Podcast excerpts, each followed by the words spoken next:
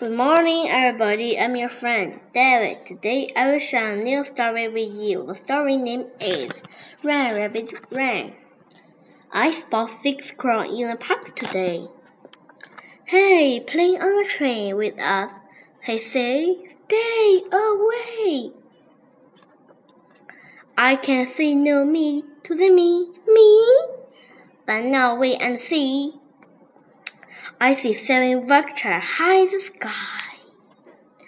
Ooh, can you fly? We will help you try. That's a lie. Jump in your uh, a boot. We will go for a roll. Slow, so slow, just dip your toe. No, no, no.